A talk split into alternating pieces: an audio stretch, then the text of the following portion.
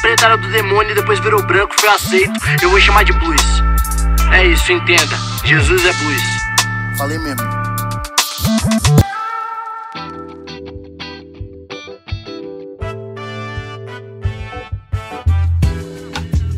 Salve, salve meu povo!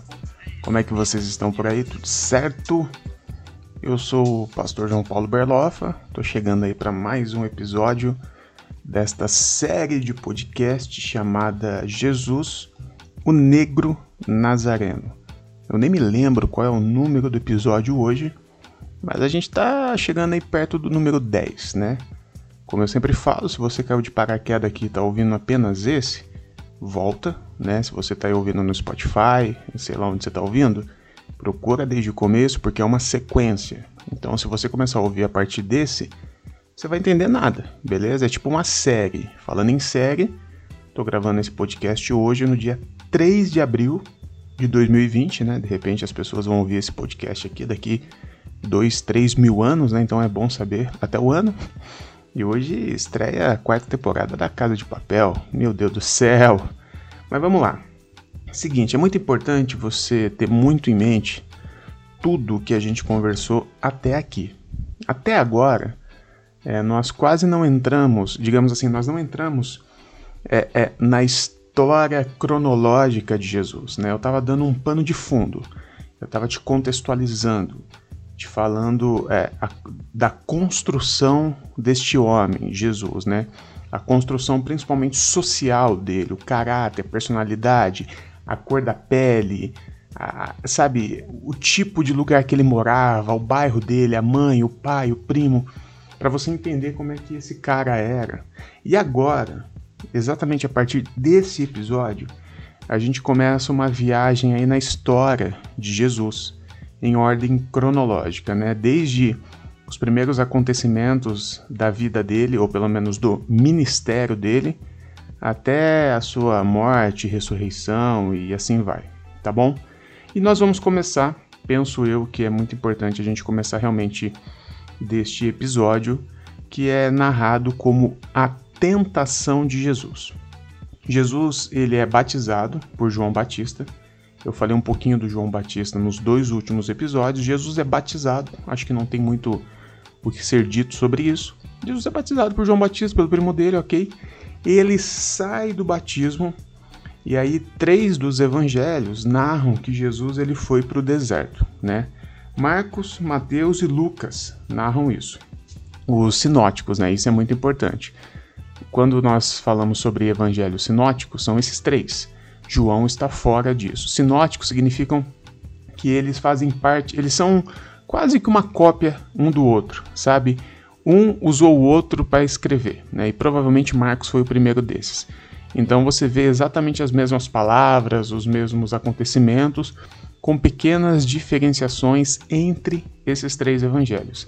Mas é sempre importante a gente pesquisar os três evangelhos e se o evangelho de João relatar a mesma coisa, para a gente ter todas as informações. Quer ver?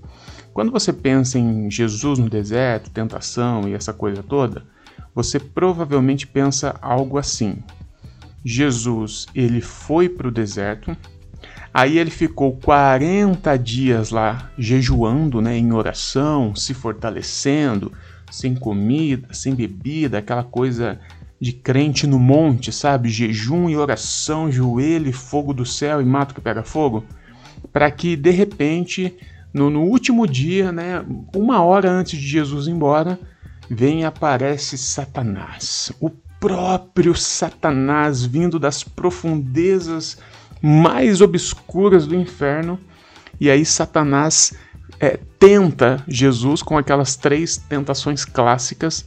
Jesus vence essas três tentações usando a palavra, as escrituras. Aí Satanás é tipo destruído, ele fica puto e vai embora. Aí vem os anjos e servem Jesus. É isso provavelmente que você pensa da tentação.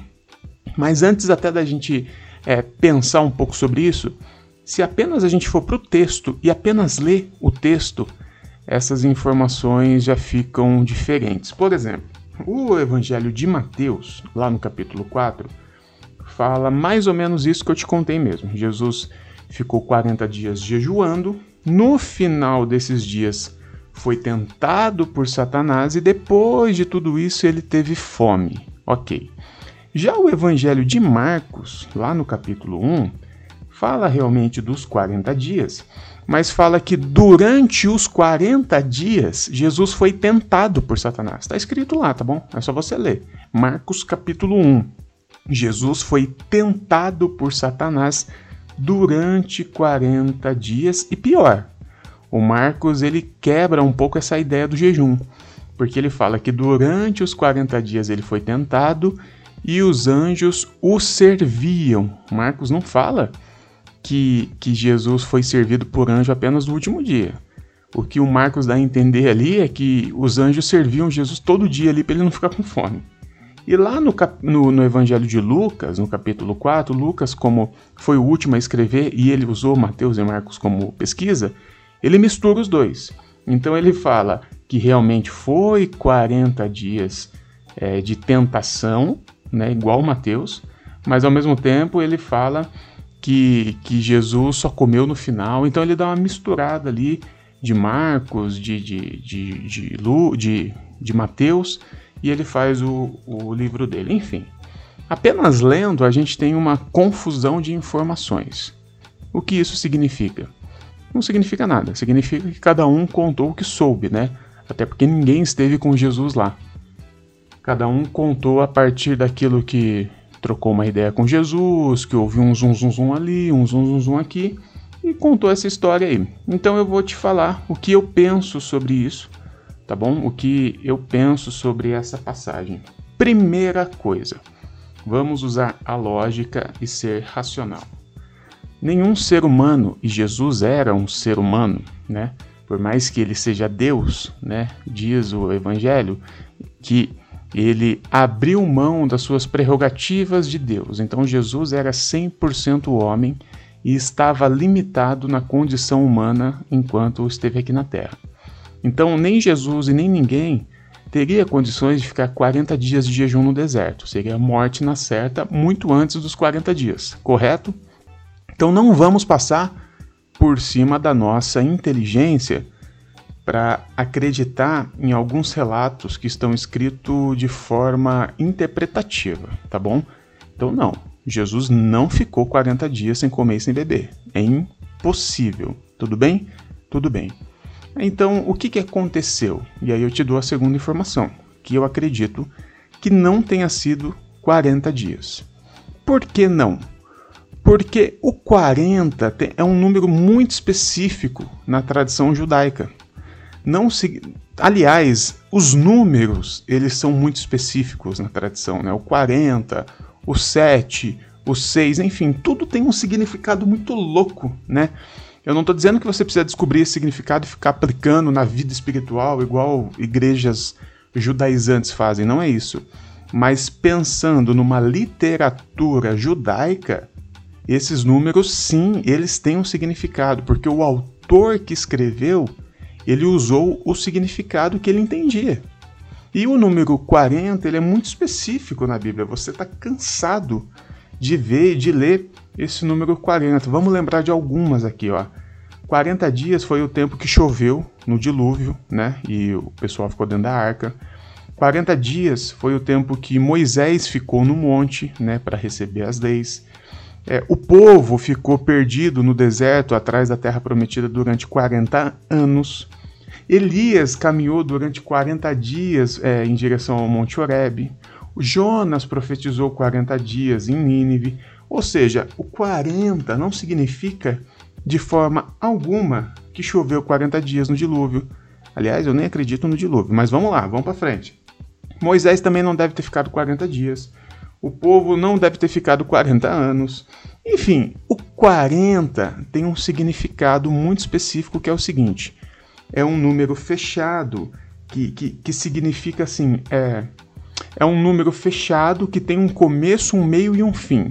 Esse 40, seja dias ou anos, é um, é um espaço de tempo que começou e finalizou, principalmente para que comece um novo tempo. Perceba que todas as vezes que aparece esse 40 é algo muito marcante na história de que vai acontecer alguma coisa. Pô, choveu 40 dias, é lógico, a partir da narrativa ali todo mundo morreu e terra nova. Moisés 40 dias no monte, pô, ele estava descendo com as leis que ia reger o povo a partir dali. O povo 40 anos é, perdido, eles depois dos 40 anos eles entraram na terra prometida. Ou seja, 40 é esse tempo fechado que está preparando um novo tempo dentro da tradição judaica e da literatura judaica. Então, quando os nossos queridos evangelistas usam o 40, eles não estão falando realmente de 40 dias. Eles estão dizendo o seguinte: olha, Jesus ficou um tempo lá no deserto, né? Quantos dias? Não sei. E mesmo que eles soubessem, é, eles diriam 40, porque Jesus ficou um tempo, teve começo, meio e fim, o que ele fez lá, e ele saiu de lá para começar algo novo, que realmente é, o, o deserto aqui, a tentação, é o, é o primeiro passo da caminhada de Jesus. Lembrando que esses caras escreveram isso depois que toda a história já tinha acontecido. Então, na cabeça deles, pô, Jesus estava se preparando para os próximos ali dois anos e meio, três anos que aconteceria. Então, a gente vai usar essa figura, esse número chamado 40. Entendeu essa parte? Ficou claro? Espero que sim. Agora a gente tem a segunda parte, que aí eu vou dizer para você que provavelmente serão quebrados mais paradigmas na sua cabeçota aí. Porque tem esse lance realmente da tentação de Jesus, né, de Jesus, o próprio Deus, sendo tentado pelo diabo. Isso aí a gente vai precisar trocar uma ideia, tá bom? porque tem algumas coisas ali que são difíceis da gente pensar, principalmente o diabo tentando Deus. É, é inconcebível na minha cabeça. Outra coisa, o diabo oferecendo para Deus coisas que o diabo não tem, né? Ah, o diabo oferecendo reino? Peraí, de quem que é o reino? Quem que é o dono da porra toda aqui? Então a gente vai ter que trocar uma ideia direitinho sobre isso, mas eu te convido para a gente fazer isso no próximo episódio não percam cenas do próximo capítulo, porque eu vou destruir o diabo da sua cabeça. Eu sei que vai ser difícil, eu sei que vai ser complicado. Normalmente o crente não sabe viver sem o diabo, o crente necessita do diabo para viver, mas aguenta aí, aguenta a mão que vai dar tudo certo mesmo sem o demônio. Beleza? Então até a próxima, eu vou ficando por aqui. Eu sou o pastor João Paulo Berlofa não deixe de me seguir nas redes sociais, porque lá eu posto muita coisa, textos, enfim, tá bom? Segue também a Igreja da Garagem, lá no Instagram, Garagem Underline Moji, o Movimento Inadequados, Somos Inadequados e o Coletivo Inadequados, que é o nosso projetinho social. Valeu, minha gente. Eu vou ficando por aqui. Beijão para todo mundo.